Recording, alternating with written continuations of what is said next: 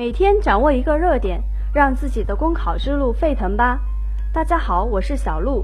今天我们来关注的热点是：结婚率持续走低，说明了啥？最近结婚率新低，单身人口超两亿，接连登上热搜，让年轻人的婚姻大事再一次成为全民讨论的话题。一代人有一代人的成长环境。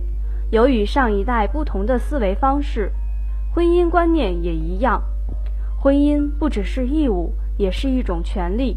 你有结婚的自由，也有不结婚的自由。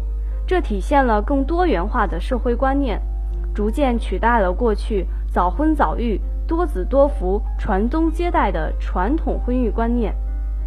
但与此同时，我们也要看到，婚姻不只是个人的事。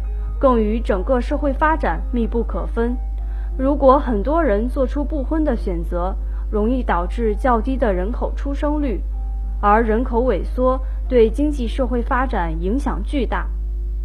实际上，越来越多的年轻人选择单身或者不婚，这其中既有主观因素，也有客观原因。主观方面，不少年轻人更喜欢单身或不婚的状态。这种状态既自由不受束缚，又能充分利用更多的时间和精力，投身到自己喜欢的事业中，更好地实现人生价值。客观方面，当今社会生活压力大，就业竞争激烈，结婚成本高等外部因素，成为年轻人婚姻路上的绊脚石。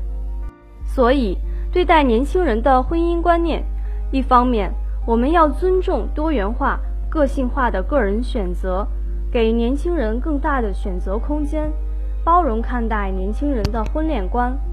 另一方面，需要不断完善社会政策，在教育、就业、住房、休假、社保等方面，为年轻人提供更多关怀与支持，缓解年轻人的压力，让年轻人敢于主动步入婚姻殿堂，在婚姻中。感受到情真意切，相濡以沫。